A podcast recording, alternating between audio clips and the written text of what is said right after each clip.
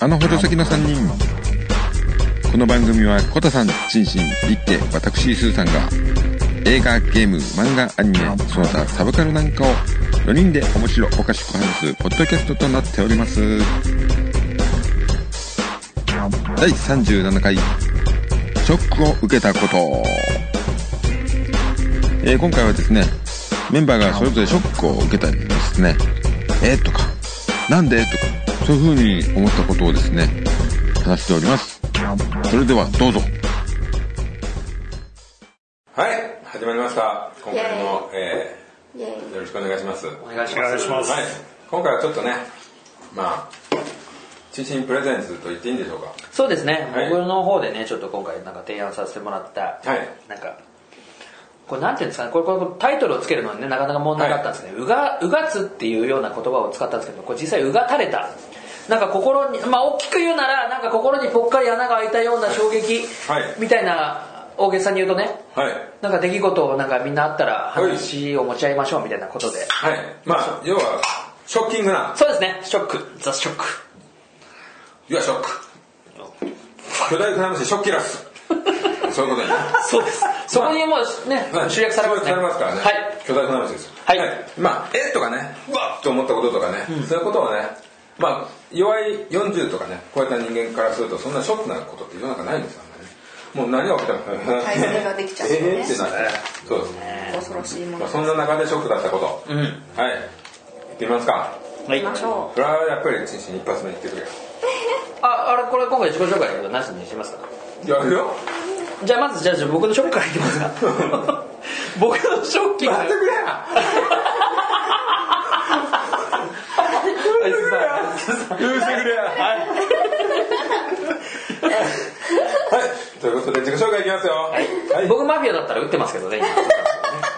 ういいからいいから今いや、もうノーですよ、ノー。これ逃げるから。ケツ打たれるだけ。はい、行きます。はい。えーサイレントスター、スーさんです。お願いします。お願いします。こんばんは、桜田淳子です。チーシンです。チーシンです。自身頑張るから。はい。はい。えー、未来から来たゴミ屋敷の主、コタです。お疲れ様です。未来から。めんどくせえな、僕。いけねはい。ははい。い。ということ本当に。でもはい、ということでね、ここからやっぱり、え、自身出るか。うあ、いいですか僕ね、やっぱね、衝撃だったことで言うとね、はい。これね、あのーみんなね、んああ、そうそうって言う。ない。言う言う言うもうね、はいこれだけ言ったらもう、お違うかな。おあのね、ウォーキングデッドのね、シーズン2、はい7話、すぐ。うん。シーズン2の7話のね、死の定義っていうやつ。はい。これね、僕もうね、ウォーキングデッド、なんか海外ドラマって見てますウォーキングデッドとかって言って話が始まったりすることがあるんです世の中ね近世年の中うん近年ウォーキングデッドってそれぐらい流行ってるあそうなんだで俺はもうゾンビ好きをねこのポッキャスでもよく言ってるんだけど、このね「ウォーキングデッド」で俺泣いたのがねこのね回なのねシーズン2の7話の「死の定義」これねあのなあのほら家族とかみんな大体そのシーズン2になるともう大体もうグループが決まってきてレギュラーがね、うんでそれでほらゾンビから逃げ惑うんだけどう、んでその中でね、あのーこの納屋の話があるんだよね納屋 のいきなり DJ っぽくなった納屋の話があるんぼだよやねっとしあのね出てくる人の中にはい娘さんとねお母さんがいてそうですね娘がね途中ね行方不明になるのよどっか行っちゃうんですよ。うわーってゾンビに襲われて目がバーって、あーそういう意味でねさバラバラになるの、うんでそれであ違う待っててくれって言ったのにまたあれにいなくなっちゃうんですよね忘れた。そうそうがそうそう子そ供うが娘がみんなで、ね、娘を探すんです娘探すの、いねえここにもいねえっつって、うでやってるとある牧場かなんかにたどり着くんだなけんどかこうそうそうでそこで生活していくうちにこの主役メンバーだとその牧場でしばらくねそう厄な介にされるや厄介になるのよそこで結構安全なとこだっつってそこは牧場主は普通の人でいいそうそうそうそうそう、それなりに受け入れてくれて、やってんだけど、でそんなそれでやっぱりその話のメインっていうかそこでやっぱほら今までのそのそこに牧場に行くまでのレギュラーメンバーのうんお母さんと娘だったから、じゃあどうなってんだあの娘どこにいるんだろうって何回も捜索に行くわけよ、うんでそれが結構その日々のメインになってくるんだけど、んでその回のその、まあ、それそのシーズン2の7話のその死の定義っていうところであの牧場主が黙ってることがあって、うんそれ何かって言ったらその牧場の納屋にゾンビをたくさんこう飼ってるっていうかね飼ってるその閉じ込めてるっていうのかなちょっと、なんかねうん、あってへーでそこでうんこう隠してることがあるんだよねでそその中に 要はね、まあ、これちょっと、まあ、いろいろあるから、まあ、全部話しちゃうんだけど、結局そのあるきっかけがあって長屋のゾンビを殺そんなね飼いならしてないで全部殺せそんな危ないことすんじゃない、って言ってる中であるきっかけがあってそのゾンビの納屋を全部納屋のゾンビを全部出すことになるんだけど、その最後に出てきたのがね今までみんなが探してた娘がもうゾンビになってるもうねその出方がねもう俺でもボロボロ泣いたんだけどもうねそれまでの思い出が俺が尋常じゃなかったんだけど異常だったのかもしれないんだけど親親子子へへののうん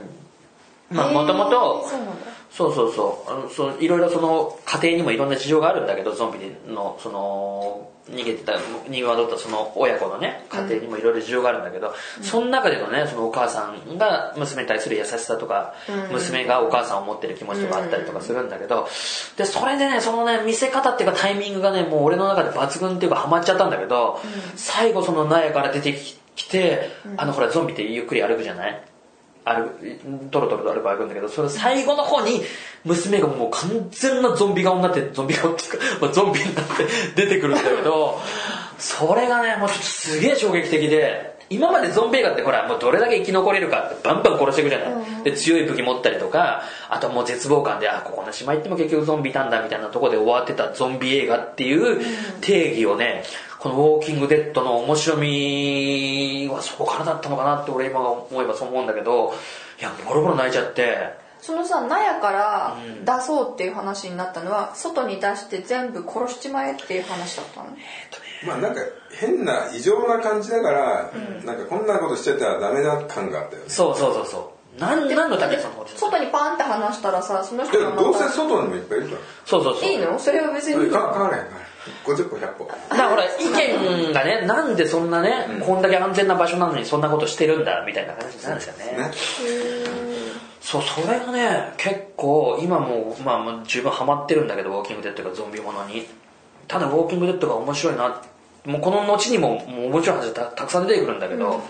ただ1個目の衝撃だったかな今までゾンビ映画が好きっていうの中ではでも確かにすごいなんか思いもよらない展開だ感から俺今まで見てたのが海外ドラマっていうくくりのゾンビじゃなかったからさスーさんとかみんなね話するのって2時間とか1時間半の中での、まあ、まあ結局そういう結果なんだよねっていうのは決まってたりするんだけど、うんうんっていうのが衝撃でしたねこれ僕の1個目のショックですねははーはいい、僕それ見たけどあんまり僕はあんまり聞いたことなまあか個人差はしょうがなないんねですかね俺 なんか、ねなんかでハマったん多分ですねね子供ゾンビっていうのはなかなかねいないんですよね実際、そうですねなかなかそこのね気持ちが移ってた段階で子供がなるとかなかなかねえぐいかもしれないうああそうですねね次もう行こうか、まあ僕はもう本当大したのないんで、ええさらっと行きました、ええあのええぐらい僕の、ううんうんいいじゃないですかわこんなこんなことなんだええぐらいあは長いですごめんなさい前振り長いと自分の首を絞めることになるよね そうですね、はい、えー、僕ねあの任天堂クラシックのミニファミコンおねああはいはいあれあれが生産終了とか言ってるちょちょちょちょえええでしょええでしょ本当ですかこれ俺一回も見てないねん現物一個目も見てないねんっていう話よえそれ売れたん売れなかったってことなんですあかのねあんだけ話題に何し種てた類か入っててそうそうそうそうちっちゃいって切ってるねあれだってしかもそうですなんか買えないくらいな買えないですよどこ今アマゾン見たらすごい高値ついてますよへええっていうのは数を出さなかったってことなんですかねそうなんですよね結局なんでこの在庫持ちたくないってことですかねね当時だってポッドキャストでね、あのビズに3台買えっていうそうそう3台どころかそうでその後全く買えませんフェイスブックとかでなんか買いたいのに買えないっていう友達とかがいて、なんか買えないのはしょうがないよねと思ってた売り切った 感を勝手に決めてるこの任天堂の仕事幻にしようとしてるなかったねない見てないの誰が持ってんねんね実物まだ見てないねえー、本当ですかそれそれ発表が正式な12か月ぐらい前かなあったんです生産終了一の旦あ生産終了しますいやいやいやいやって言われたんだけど、へえまあ、これはまあ一つねこれちょっとしょ衝撃ですねそれちょっとね小ネタなのかな俺にとっては A だったんですよあとはねあと僕ユニクロユニクロ GU 戦争っていうの あコラボ T シャツ T シャツなんですけど GU もユニクロの友達友達なんだけどもユニクロがかつて勢いよく出てきた時のようなことを今 GU がやっててでユニクロってね今もう T シャツがね僕は UT を毎年事細かくチェックするんですけども、はいあのああれこれ UT じゃないー、ノート GU あノート GU じゃねえ GU じゃない U というとユニクロどうもねえーでユニクロって昔はねサンデーとかマンジャンマガジンとか、うんあといろんなちょっとマニアックなことをやってたんですよでもここの T シャツで T シャツででもこのところ、マーベルとか「スター・ウォーズ」とか「レゴ」とかもうねベタの極地をやるわけですよでなんか新しいことやんないんですよだからちょっとニッチなとこ行かないんですよマイナーなとこ、でこの間あのピストルズのうん女性版だけ出たんですよこの袖なしがピストルズのどれジャケットの T シャツってことジャケットなのあのクイーンの顔にこうあーこう名前が入って有名るなそううんそれのタンクトップバージョタンンクトップみたいなのがあったんでえー、かっこいいね大きかったら俺着れるだろうとで大きめの買ったんですよあれでも T シャツのカットって男性と女性違かったりしない大丈夫そう全く違うのじゃあもうピッチピチじゃあピッチなんか脇の下とかすんごい切れてるし脇の下けえノースリーブノースだから日本日本じゃねえ男の着てるやつと全然この脇のカットが違うのよ下のシェイプが違でうなんかこれ上に羽織るもん着たらまあ着れるかと思ってたんですよそれだけで着るとあれですかあの中国のなんか子供の洋服着る気候使いみたいなそんな ごめんなさいわけわかんないちってわけじょゃっとない難んでししょいな。かまあまあ、だからもうですね、ユニクロは着れることは着れるんですか切れますよ、サイズ的には。ただ上にはなんかちょっと羽織らないように羽織らなあいとつ変態だってことになりますかなるかなと思って、まあそういうことですよ。で、最近まあ俺は自由が好きで。へっていえうのはちょっとウルトラマンとか仮面ライダーとか、ああやってるとんですかか、ね、でブルース・リーもこの間俺ね、ツイッターにもありましたけあど、げてたねブルース・リーも買って、で、この間行ったら、そのピストルズの柄の男の T シやャっツとを売っ待っててたばの。よかもっうたダズがいねいダズがい いこれね、もう一回買うのもすごい屈辱でね。そういやね買うべきですよそれはでも嫁にあげればいいじいいや、やでかい。いやもうスーさん着てるから伸びちゃってるんですよね嫁が着るサイズじゃない。ねえないんですよもうだから、もう嫁にもなんか、恥ずかしくて何も言え ない。失敗したみたいなことをね。ありますね待ってればそれが来たっていうねねはい、僕の紹介はこんな感じです。ゃんじゃあ俺行きますはいよ全然サブカルと関係ないんいでやす全けど然全然もうもうもうそこははいえっと意外に私あのパエリア好きで食べるの作パるのエリアパエリアパエリアね、パエリアって俺、難しい料理だから、すごい。そうなのなんか、いや、好みが。あれ、どこ狙いかよくわかんない。これあそうでも美味しいよねパエリア食べたいなってずっと思っててただやっぱちょっと敷居高いじゃないですかはでちょっと伊勢丹行ったらい。チャンピオンになったパエリア屋みたいなのがあっておよおしじゃあちょっと行ってみようと行ったんですけど私が考えるパエリアってお米料理なんですよ違うのお米がこう釜にあってむしゃむしゃ食べる感じだったのに、チャンピオンのパエリアってのは、もうほんとおこげみたいな感じであー薄っぺらいあのフライパンに張り付いてるんですよ、お米がそれをガリガリ削ってお食好べみる焼きみたいにな ってましたよ。そう、えー、あんな感じなのがチャンピオ失ン敗じゃない違失う敗。ジャンル違い。いやあれがもう正式なパエリアバレらなしいいバレ ないみたいなチャンピオンのバレないみたいな感じでだから我々が我々というか私が食べてるようなパエリアはもう全然別物でむしろそういうジャンクな本当食べ物えパリ本当にそれ外人の店外人のお店チャンピオンバスカペイにンされたんじゃのない国際大丈コン夫クールでチャンピオンに輝い日本た人ミゲル・ファニーってところに行ってしょうがない結構高いお金出してさいやいやいやでも美味しいのは美味しいんじゃないでも思い描いてたのと は全く違ってすごくショックを受けた海外 海外のこの料理番組とかでさあのパエリアを作る時にもやっぱりなんていうのお米にだし汁っていうのなんかその魚介のスープを吸わせるのよみたいなことめっちゃ言ってくるよ、でこう炊いてみたいな感じで作ってるからなんかそのチャンピオンちょっと間違ってる でもチャンピオンだもんねまあいねやなんかもう多分えそれ普通のメニューレギュラー頼みましたレギュラー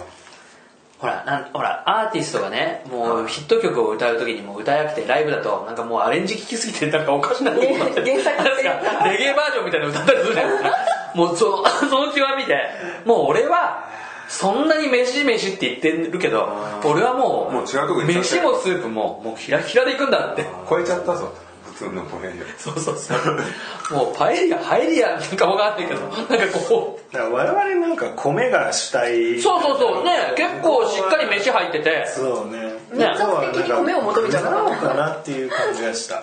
具とだしの味を味わうために米をちょこっと入れるぐらいな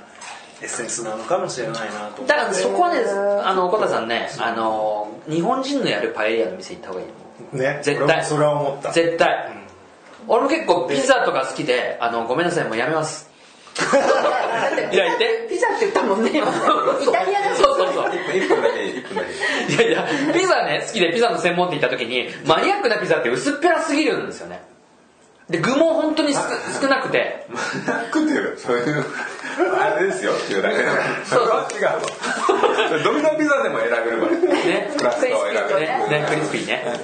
まあまあまあまあまあそんな話ですええでそれに対してでそれでもシうョックショックショックだショックだったっていう確かに俺なるほどねもうちょっなんとかあれだねつまみ的な食い方すれば美味しいんじゃないですかいやでも結構でかかったのよでかいの感にじたよひらひらなんですかガリガリガリガリケースでこれじゃじゃ多分誰か食った後なんですかこれどうもって間違ってそうそう今そ日これしかできないけどそれはういきなり締めから始められちゃったんで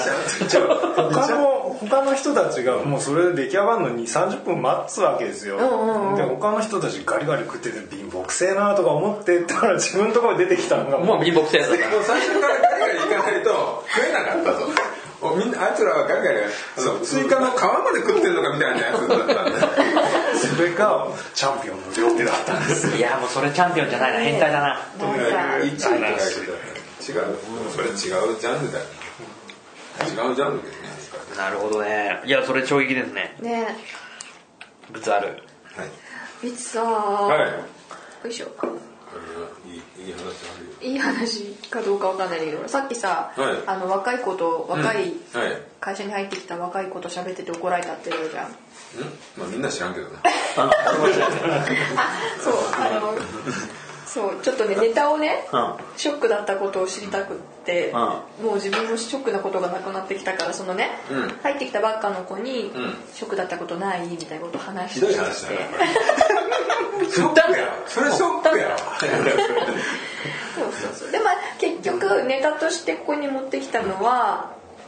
音楽の,、はいあの所持の仕方がはい世代ではいだいぶ大きく変わっちゃったなあーそうですよねあっていうカルのがチャーギャップねショックだったって話で私とかはまだね CD とかはちゃんと買って家にこう置いときたいタイプだったんだけはどいその子はもう、えっと、配信はいがああもメインうデジタルなんだそうそうそうそう、で別にそのなんだろう、うんいつでも手に入るから、その入実体がないもんだ音れ楽てにるこはのなんていうのこういうのなんていうのまプレイヤープレイヤーとかが変わってその曲がなくなっちゃっても、うん別にまたん取ればいいしみたいな感あじねはいだっていうのに、なかなかもうカルチャーショックっていうかなんていうの世代があ本当に変わったんだなと思っねて。 CD を買いたいと思うかってあるよねそうなんかコレクションしたいっていうかあの紙とか、うんジャケット感ねそうそうああいうものを持ちたいってもう、本当に思わなくなったんだと思って、だからね5年くらい前に同世代はいの友達2人がけんそれで喧嘩になったの私よくよくライブとか行ってみんな音楽好きな友達とかがいて、その時にあの音楽を作るのが難しくなってきたっていう話を、はいそのちょっと飲みがてらしてたら方やあのそれってほら CD の売り上げがさ、ん制作費になるみたいな、うんそういう流れがもともとはあったものが、音楽っていうのはもう配信でどうにかなっちゃう、うんそれってアーティストにこう還元されなくい、なんかむなんかそんなような流れなのなんか CD 売るよりはあんまりこうきちんと還元はいさまれないあの高かくななってもないからあんまりみんなで薄くなっちゃうのかな稼ぎなのかななんかそんなような話になってでそれってひどいよねっていう派といや音楽を人に伝えたいっていうのはみたいな感じそれでそれでいいんだ派と、うんなんかこうすごい使って倹約になってたのから5年くらい経った今日で、はい普通に配信が主っていうね、はい世代もう自分がもう若い時から CD をほとんど買わない、もうそもそもは TSUTAYA のレンタルで、まあねうん、音源を落として若い子は持ってないからねしょうがないよねうんそうだからなんか CD をね持たないんだよねほぼほぼ多分今イイティとかでよくあるのはカセットテープでわざと出して、それとあとダウンロードコードね URL つけてうんうん売るような感じで、そうそうそうそれはあるみたいですねそういうのわざとアナログな、おしゃれでかっこいいですねえテープでって今あカセットテープですよねリアルなカセップトレイテヤーーがプないねうん、そうでそういう人たちのためにダウンロードコードがついてそうるですもういいやんそっちっていう話になるけどでまああっちはコレクターズアイテムでっていうことなんでしょうね、捨て稼ぎみたいなうんそうそうっていうショック、まあそれはショックですけどねまあ、ここ全部 CD 買っちゃうタイプだと思うけど で買わないとアーティストにそう入んないし私もそう思うのとかさいろいろあるけど別に結局ねその CD 一回買ってだなんかこう曲録音し自分のねところに取り入れちゃったら、CD 見ることはやっぱりなくなっちゃうんだけどそれでも買いたいな、それって何のためって言ったら彼らがきちんとご飯食べてこれからもいい曲作ってもらえるからっていうのまあが、わかりますでもでも逆に言ったらやっぱりさダウンロードだけでさ聴いてるやつっていうのは多分すごい超世代だな思い入れがなく聴くわけじゃない全曲に対してある意味いそうだなやそれはなんかねそれを思ってしまうのは私たちなだけで、でだから本だけはそれをさらっと交わしてるかどうらなんだろうねすごいなと思うだから本当にいいものが純粋にもっと単に聴いていいからになっちゃうじゃないうんだからその音楽の捉え方っていうのがもっとなんだろうな雑っていうんじゃなくてすごい数ある中のすごい膨大なものをこんだけあるのをそんだけのペースでやってたら間に合わないみたいなことだったりするのかなとか俺思っちゃったりするんだよねその子たちが例えば俺らの時代ってさそれこそ俺なんかそのちょっと話ちょっと変わっていいあのエロ DVD とかさ多分やっぱ買わなきゃいい買わないと気が済まないよね俺そうなんだうんえ、持ってることでなんかこうほら例えばさなんか失敗したっていう衝撃が欲しいいや いやそれはないんですけどあのーなんだろう例えばさ、あのー配信とかその、はいね、動画で見れるっていつかこれが削除されたらもう見れないとか、まあ、ダウンロードしてればねデータとして見れるのかもしれない 嘘はまた家のくれやんかいやいやだからなんかこう自分が持ってるのがいいっていうのかなうんうんまあそれは分かりますけどでそれ CD もそうでしょやっぱそのライナーノーツとか見て、ねこう自分の手の届く範囲にああれはここにあるっていうのが分かるっていうのが、こう巷にこうバーって蔓延してる配信から自分が選ぶことよりも大事だ、うんうんうん好きなものはすぐ手に届くところにあってほしいみたいな一方でクソみたいなアイドルのグッズ全部買ったりとかねでもそのクソクソはそのすーちゃんが思ってることであってそうそうそうそう俺はそんなことアイドルがすごいなと思ってる人だからクソみたいに素晴らしいアイドルもうギリもう普通にアウトギリギリとかだけど衝撃のアウトああでもうん俺はねその配信っていうのはでもでもさちょっと好きとかさ一回だけ聞いてさよくよく知らないけどあの曲いいなだったら配信でいいんだようんそうですねでしょ、そうあとさそうあのサビだけ好きな部分だけを聞いてあと飛ばすとかへえそれすごいなすごいよねだってもさあのうんそうだねでも150円とかなんかいくらか分かんないけど配信のあのお金は落とすんだよね、そうだねいやでもでもさアルバム買ってさなんだこの曲だけじゃんみたいなあるじゃんありますねあのテレビで流れてる曲だけじゃんよかったのみたいなうんうんうんそんなそんなしょうがないねそれはまあアーティストの責任だよねやっぱ責任というアルかバムでまあでもねアルバムで買っちゃうかそれをその1曲だけダウンロードするっていうかねうん違うんですよね安いのが安いのに行きますよねそう結局ねそこなんですよね今それなりにねその世間が潤ってたら、ん CD でだって売れますよ絶対、ねまあ俺がうまくだなえこれ全部買うわ買ってやるわ自分の 全て買ってやいるやそういう人が増えたらねあのなんていうんだそういう問題にもならないんですよね CD が売れない時代なんて言わないんですよね、うんそれが今ほらそういうねそのアーティストの権利とかどうたらとか印税とかどうたらの、ねあれでいろいろ問題になって、はいそういうことが今話題になってるわけじゃないですか、いやでもね、まあだから、そうどまあ、音楽に貪欲、だからあの、ほら、小田さんが一時期言っ てた、その、Spotify とかああいう感じの、なんか月いくら払えば、もう聞き放題っていうのあーそうがあれば、あるよねうんあれも本当に便利なもんで、それこそスーさんの、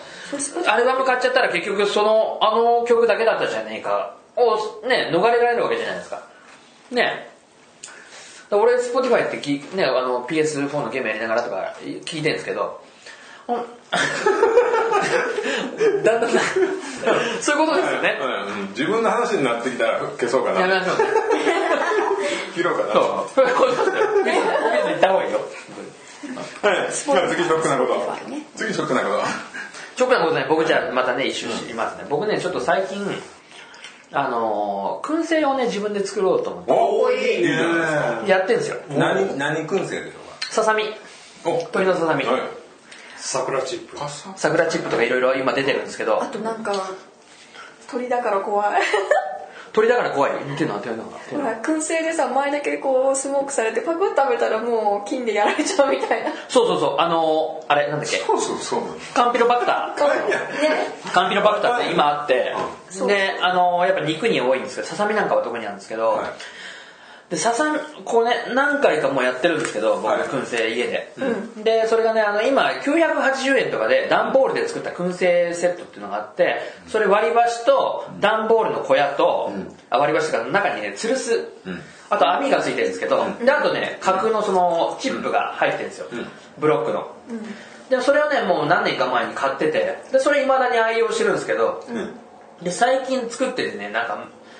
えっ、とね一番簡単なのはゆで卵とか、うんチーズとかベーコン、うんまあ要はゆで卵ベーコンとかチーズっはいてはいそう要はそのまま食えるものだからそれを要は香り付けしてちょっとこういぶして食うっていう、まあそうね時々うんなんですけど失敗がないみたいなそうそうそれがねうんここ最近その俺ね本当にそのテレビ見ながらとかゲームやりながらとか物を食っちゃうんですよなんかあスナック菓子とかね、んでそうするとそれってね結局ほらポテトチップスとかって結構なカロリーだったりするから、はいまあ、運動して汗流すからそれは特に問題ないですけどただそれだったら負担のないものを食いたいなと思っててでなんかネットで検索してたらあの意外にうまいのがねその鶏のささみがそうですよねうまいとかっつってうまいでてすよでそれでじゃあ俺もやろうかなと思って、この間から何回か結構スモークをやっててなかなかねやっぱうまくいかないのが、その980円の段ボールだと、はいあその段ボールのせいってわけはないんだけどあのチップが大体1ブロック大体ね、えー長っぽい3 0センチぐらいのチップのブロックが売ってるんですけどこれ大体500円ぐらいで買えるんですけど、でそれがね半分でね90分ぐらいで燃えるのね、で大体90分が基本的なあの1回のスモークの長さだったりするんだけど、鶏のささみも結構薄めに切らないと中開いて熱いものが、はいはいじゃないとあのこの感覚がねあの炒めるとか焼くみたいなこととはまた違うんですよね、いぶすって、どれぐらいの熱量があるのかってまあ詳しい、まあ、ちょっとその辺も男の料理としてやってるからあの本当は温度計っつってねその燻製器の中にぶっ刺す温度を測るやつがあるんですよそれをで測ってとかあるんですけど燻製に関してはやっぱりこれ基本保存食なんですよねだから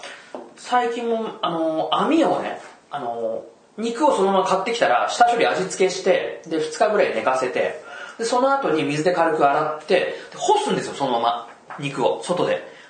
でそれが要は今のほら最近流行ってる熟成肉ってあるでしょ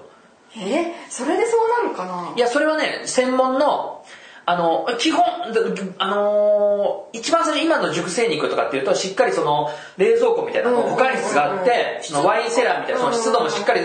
あるんだけど俺の場合その辺はねネットで調べると、ささみレベルだったら、まあ、季節にもよるんだけど今なんか一番危ない時期なん だよなそうやめてやばいのだからあの簡単にハエが寄ってきたりとか虫がたかったりする時期なんだけどカバーとかしないいやいやそれ買ってきてやってるんですああじゃただ時期的にもやっぱやばいんですって夏ってああそうなんだ本当は日陰の風通しのいいところにそうだよね置くんですけどただやっぱりね虫がすげえ来るんですよでそれね今100円ショップとか行くとあの野菜干しかごっていう要はああるよのねある網のあれがね100円ショップでうん100円ご150円で100円ショップで売ってるんだけどそれを買ってき流行っててるからねそうそうそうで干したりするんだけどすげえ虫が寄るんだよねそれでもそれが結構ショックだったりするんだけどえそこいやそこじゃ ないでそれでねそうだよショックここの間もねまたやったんですけどこのねささみの厚みっていうのをすげえ気にしないと、結構中生なんですよねで俺は平気でそれ食っちゃったりするんだけどあこれがスモークなんだなって刺しじゃねえ刺しじゃねえのこれなんか鳥刺しじゃねえのと思うんだけどね久しぶりみたいになっちゃうねそうそうそうでいつか俺死ぬんじゃねえかなと思ってるんだけどただ最近そのねあのカンピロバクターっていうのがすげえその話題になっててそうそうそうで特にささみ鳥のささみとかって多いんですって、でねここでね結構衝撃的だったのがあのどんだけ結構な味付けをしてあのつけつけあのジップロックにつけるんですけど、それをね燻製にしてもね味が薄くなるんですよねネットで調べるとそうなんだ俺ね分量を間違ってるのかどうかわかんないんですけど結構な濃い味がついちゃうから一回水で洗ってからその干してくださいねっていうのがあるんだけど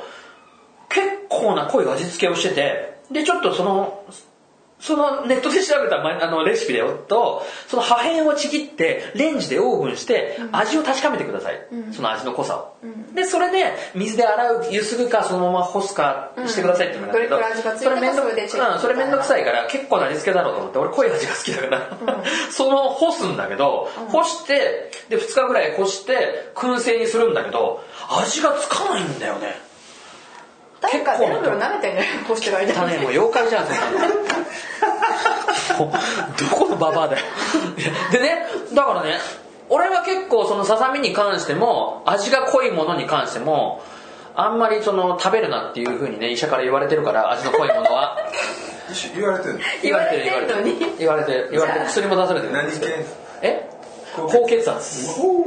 うなのうんうちかうんやめましょうその話 そうそうそうそういうのがあったからささみで薄味だったらいいだろうと思ってでもそれなりに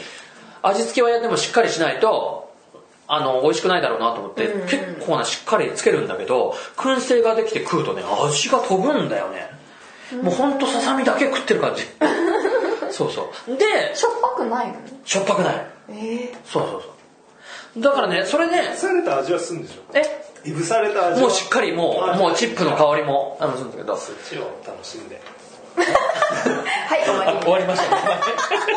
はい、はい、相談。一緒に言われたのがショックということですねカンピロバクターが意外に、あの、あの、増殖しやすいってことがショックだったっていうことだね。どんなショック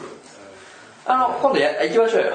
どこに僕、あの、キャンプ、一緒にキャンプ。 みんなで行ったら一緒にどう ですかだっていぶすの時間かかるんでしょいや、下、あの、下、味を、あの、下処理をしてれば、2時間で。 2時間かかるわけでしょささみ食うまでキャンプだってキャンプ行って着いてすぐに用意してもう火つけてやればじゃあそろそろあの夜乾杯とかやる頃にはできてますよなるほでもそうそうそう体壊すんでしょそうですね中に死ぬやつが出てくるいきなり「どうしたどうした?」ゲボゲボいやそれないと思いますしっかりねクリスタルヘイトです 一人ずつ消えてきますねいやいやでもねぜひねちょっとこれをね僕がもっと上手になったらあのみんなにちょっと今日持ってきましたってど言ぜってひぜそうでねポッドキャストであの、はいね欲しいっていう人には、あ の無料でレアなやつをねり怖いひわ普通郵便でそうそう 水曜日でそれも物に住所からってドスンそうそうそうそうそう肉の片手がどんだけまあ増えてたら食うねんそれもうもう世紀末ですもう何食ってもないもんもうなええ状態じゃねそこに名前書いてね普通郵便と送るんだよねはいはいこれ二巡目っていうのは厳しいですよねねえ私ね1個しかないそうですよないですよいやあればあったでいいんですけど、はいじゃあもう本当小ネタになりますねえー、っとですねあの僕グアム行ったんですけどもその前にやっぱりグアムって何何日も休んで行くわけで、やっぱりちょっとねやっぱりその前にやっぱり休むっていうのは申し訳ないっつって、うんうんちょっとその前日にちょっと無理して頑張るんですよ、あらでちょっとこうねあのフォークハンドフォークっていうフォークで物を引っ張る時に、ちょっと助け呼ぶのが嫌ですごい重たいもの運んでたんですけど僕みたいにこんな休みのやつがこんな時に浮かれたくないんでちょっと俺一人で運ぶっつってやってたんですよ、でガム行ったらもう腰痛ですよね初日はまあまあ持ってたんですけど23日目からもう本格的にもうねもう旅行カバンを持ち上げられないっていうですねえー、マジかそうあもうもうそんな感じです、あららららあもう本当にねしかも2日後に来るとかっていうのはちょっと遅れてくる悲しすぎちょっとるリバウンドをですねもうねこれもう本当嫁に冷たい目で見られるって いうもう役立たずですよねそうですもうもう不能が クソ虫です高橋さんですね、まあまあ追いネタですよね僕なんかはもうショックっていうとねあとまああの去年まあこれ前も話しましたけど、まあ、去年ぐらいに初めてあの食あたりで下坊したっていうねあのチャーハン匂いがおかしいちょっと変な味だなと思ったけどまあ俺当たったことないからいけるんやろうなって食ったらもう下坊ですよねえー何チャーハン何チャーハンっていうかごめんあの自分で作ったじゃんそうそうそうえ普通に冷凍の温めたやつじゃなくてなくてご飯が多分腐ってたんですよねすごいすごい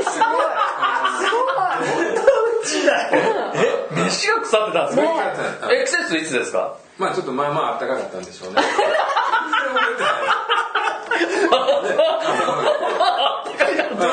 子供とあれ出かける時になんかおかしいあなんかちょっと帰ろう帰ろう帰ろうっつってもう結構ですよねあらららはいらえ子供大丈夫だっ子供た子供には壊さなかったからちょっと変だなと思った からたえ俺よかったですね俺ぐらい強靭だったら大丈夫だったゲボで済むと 俺だからゲボだけで済ませられるぞゲボですね。えー、あとは、チャーハンでやられるえね思いっき 火り通してるんですねー、どうしてもダメ。チあれじゃないですかゆるゆるの日だったんじゃないですかャーハン作って時間経ってたのもあるかもね。もう要素が多いんで ね 要素がねどっちが原因かわからないです。要素がねいやすげえな俺あとは、まあ、えー、フットサルすると、4、5日は筋肉痛ですね。なんかすげえ年表みたいになあってますねもう、その覚悟でやらないとダメ。 あとは、えー、えー娘娘にお腹出てるねって言われてこれ証拠ですね僕これ痩せます、えーえーハロウィンでブチャラティの服着るんで絶対痩せまあちょっとその話してくだすさいいやまだしないこれハロウィンかもないですよね、 えーあとは、えーまあ、前もこれ話したかな派遣の子が会社に来て、まあ、その子この間成人式で二十歳だったんですけど、うん私おばあちゃんが今度還暦でって言われたんですよえ俺そっちの方が年近いっつってねもうそっちと友達になれるわっていう話ですよ ねざっときたなあの大丈夫僕は僕のショックはもうこれで終わりでいすやー細かいショックでも結構なあれですねパンチ力ありますね大変でしたね全部追いネタなんで追いいネタやーやっぱねゲボゲボしてないかなケンはちょかっとなりね3回ぐらい入った3回ぐらいあやっぱりあかんっつって何回も出かけようって今今今スーさん持病あります持病ないね健康診断でいつもあのー、尿酸値は高いああなるほどねね今の飲んでるもん見ただろうそんなん飲むからやって言おうとしたんやろこれは大丈夫だろこれいやはそれ疑心暗鬼ですよそれそうだねもう闇に鬼が見えてますよそれなるほど ありますショックありますショックショックはいえっ、とねあの音ネタさっき音ネタ言ってたけど、えっ、とまあちょこっとした話なんですけど皆さんご存知なデリンジャーエスケーププランはいというの がですね、は出てきた時はやっぱショック受けました ねで出てきた時にショックねはい、これはなんだこれははい、2001年ぐらいなんですけど私が聞いたのは、ああ、違う違違ううましたよこれは1999年ぐらいその出てきた時にこっちから聞こえてきた、これはすごいのが来たなと思う時代が変わったなとはいいう感じでそれジャンルなんですジャンルはカオティックと言われる初めて聞いたジャンルなんだけど かっこいい顔テック本当にあるのっていうありますね それでそのバンドがあの1999年に出した97年かな「カルキュレーティング・インフィニティ」っていうはい番がものすごくもてう名盤ですよねこれは名盤中の名盤です よねでそれで衝撃を受けてそれ何ティックですかそれそれはカオティックですまだまだ顔見えだよねやっぱカテゴリーはそこなんですよで、はい、でライブ見に行ってあしかもすっごいテクニカルでめちゃめちゃ速くて、それをもうぐにゃぐにゃ動きながらやってるわけですよもうね想像がつかないですもう何言だかってる らだかからカオティックなんです顔は顔さんですねそれでそのバンドが今度解散するということで、はいまたショックショックそれで解散ツアーをまたやって、今度10月に来るので、またショックを受けに行こうかなと、はい10月に、まあ、皆さん行くでしょうけど私も行ねきもまうす、チケット取り合いになりますからねそうだねもっとバンド名バンド名の数もう一回かえーザ・デリンジャーエスケープエスケーププランもう一回言いますか ザ・デリンジャーエスケーププランはいここ大事ですかはらいね以上です、まあね小田さん自体がジャンルがねカオティックっていうジャンルですからねそうかもそういういろんなね縛りがある中でそういう要素っていうね その枠に入るっていうなるほどこれはまあぜひ聞いてください、聞けばわかるはいはいなるほどね、い、やちょっとそれは衝撃ですね、はえ一番多分ショック的なことでいうと小田さんのすごくまとえてる感じ僕の求めてたものはそこですよ本当ですかねえ本当ですかあのそんな老いた小ネタのマ シンが、まあ、ある意味ねここはショックでしたけど聞いたことがそんなにあるんだ老いってってねいやでもねみんなこれ聞いてくれてる人たちはね予防になりますからねそうですねやっぱ旅行行くとかね会社休むってなると、やっぱ前の週頑張りますよね、必ずね、いなんかちょっと来週休ませてもらうんで、私今日は遅くまで頑張りますみたいなのありますよね、 あっさりあっさり話になりますけまとめようとしたなどいや別あるショックいにやなっもてうないですか出ないですかなああん逆にさ今聞いた中であそれ私もショックだなって私だったらおったらショックだなってのあるあのあでも腰痛はショックだなあれね高橋ひとみに似てるって言われたらショックなんでそれは相手がね 言われた相手がショックだったと思いますじゃあ俺もう一ついいおいあうん出ますねえーっとね皆さんご存知のサウンドガーデンおあご存知ですよね僕僕マジで T シャツ持ってました持ってた、んかっこいいよねサウンドガーデン T シャツだかっこついいいこの間あれですよねまあそれそれかもそうなんですよ、この間その再結成してツアーしてて、それでライブ終わった後に、このメインボーカルの方が名前言わないクリス・コーネルはいが、え あれとかー自殺されました自殺だったのあれははいっきり書いてなかったじゃないですその明確な理由は分かんないですけどやっぱり悲しいですよね素晴らしいバンドだったのでで今日もずっと聴いてたんですけど、やっぱりすごいバンドですねでグランジムーブメントを作ったニルバーナサウンドガーデン、あとアリス・イン・チェインズなんかは私は三大巨頭だと思うんですけども、みんなメインボーカルなくなってんですよね今はもうすああであにそっかニルバーナニルバーナのことですねくらいしか知らないけど悲しいサウンドガーデン以外にもやってたでしょこの間なんかえー、とオーディオスレイブとそうかもあれあのはいうんやってますねレイジャー・ゲンス・ザ・マシンのトム・モレそうあでルすねはいあはいれのはい顔がいなくなって、んそれを入れてやってたバンドですよね違いま したっけうんちょっと違うけど違ったっけ僕がいなくなってそれを代わりに入れたんじゃなくて違ったっけ あじゃああ俺俺それはちょっと分かんない、うん、まあちょっとそれはすごくねショッキングで、えさいそれ最近のこの話ですかえー今年の最つい近このか間も5月ですね、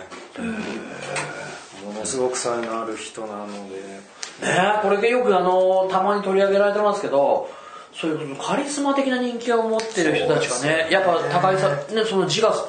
ねあのー自分からねなくなりますよねそうですよねなんかこうやっぱりこう、まあ、追い詰められてるってだけじゃないんでしょうけどなんかそういうのあるんですかね、ちょっとすごくそれはショッキングでした私の中でははい以上ですそれショックですね僕ねやっぱショックなのは、はいあのー今ねスマホでねさっきもちょっと、まあ、これ、まあ、音声なんで聞こえ、まあ、見えないと思いますけどその自分のスマホを見せて、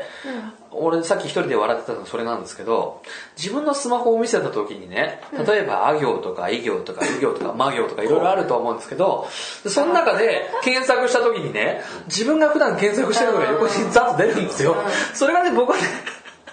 アダルトがすげえ多なんくかて今ねささっきやってた時にあ俺見たらあかんやつだと思ってごめんちょっとこっち来たのあそうなんだそれがね俺おもろくてそれを例えば「おいなんかチンシンそそそんなんじゃねえか」って触れられないっていうショックそう触れられないひどいねもう露骨にうん女性器の名前がついてる嘘 これねこのあのさっきの何でしたっけさっき調べてたの映画のなんなかんか調べてたなんか調べた時にね出てきたんだそうそう出てきになんかいやそれは見てないけど俺はうんあ候補が出るからこれこれ見たらあかんやつだと思っていやそれをねへー淡々と見て何も触れない これこれショックですよねあまあきっちりすごいこと書いてあるのに嫌なのがさ Google、Gmail とか登録すると、例えばパソコンとかスマホとか全部ちゃんと自分のアカウントで Google とか見ると、どこで使おうが同じ候補が出てくるんですよ。あ嫌だねあーなでるもほそどれ会社でとかさそうそうそうやってる時にさその候補出るとさ「おい何よ?」ってなるちょっと後ろで早くさそうやってってこうやって見られてる時 にさそうそう出るとねなんか見たらわかんないみたいなわかんないやつわかんないやつそうあれはね結構そのっていうのはねその出るのはいいんだけどそれをまさか人に見せると思わないで検索してるからいざそういう時になってバッて見せた時にバーって並んでるの見ていや俺はね反応してほしいんですよ何何これ何これって言ってほしいんだけど言いづらいよねやっぱねいやそれでいいんじゃないでもそれは人によるよキャラだっにてそれで普通に返されても困るしねキャラによるよねいなやなんんかかいじりいじりたかったらそれそれでああねいやでもほらその例えば会社にしてもこの人そんなの見てるんだっていうのがあったらいやこれ触れると思うんですよねすいませんこれこれなんですか俺あれや嫁に絶対プレステ4は触らせないだけどできちゃうんだ出てきちゃうんだまねまあいろいろあるんでしょうけどねいやだからそれは便利な反面まさかねそれを人に見せると思わないからっていうのがあって衝撃はありますよねうんまあそうだねいやいや僕ねそれは日々ねあのショックなことはありますねそれに関してはね山内さん背徳感はスマホにはありますあねねあもうみんなショックがなくなってみんな平和に平和これでだ平和なね落ちたねね落ちたね落ちましたねみんなねはいということでね、もしショックなことがね、俺はこんなショックがあったよって言ったらね、ぜひね、アホ3の方までね、本当ですかやりますよ。対応しますよ、僕は。はいはいそれでおいやね。ねということでね みんなのショックなね出来事でしたねええねザ・ショックスね、これからもやっていきたいと思いますよ。老いに負けず追うとねやっぱり年取るとねショックなこう感じなくなるんですけどもいっぱいみんなにショックはあるんですよありますよね。はい気づいてね楽しみましょうね楽しみましょう。それをね、楽しんでいきましょうよ。ネタにしていきましょうよね。笑いに変えていくことがね、プラスですよ。こう出せる場があるんでねせっかくなんでねはい、はいそんなはいということでねはいこの辺はね適当にねな、ザ・ショックス、ね、またやりましょう。ねまあね違うショッキーですねショッキーですね。 巨大船虫ショッキーですね巨大船虫。はい。 早く終わってはいじゃあまた次回巨大船虫ショッキーですまで、ね、ゆずに聞いてないねこれもショックですけどね。まさか人間がね、そうですね動物に切られるとは。は、はいい。はい、また会いましょうさようならお疲れっすシャープはい、ということで、ショッキラスでした。うがたれたですかね。はい、ショッキラスでしたね。皆さん探せば色々あるんですね。まあ、そういうショックなこともないとね、楽しくないかもわかんないですね。リスナーの方でも何か面白いショックを受けたということがありましたら、どしどし教えてください。その他感想の方とかもめちゃくちゃお待ちしております。ツイッターハッシュタグ、アホスリーカタカナでアホスリーと入れていただけると読ませていただきます。その他にもシーサーブログのコメント欄か Gmail の方でも待っております。それでは次回もお待ちしております。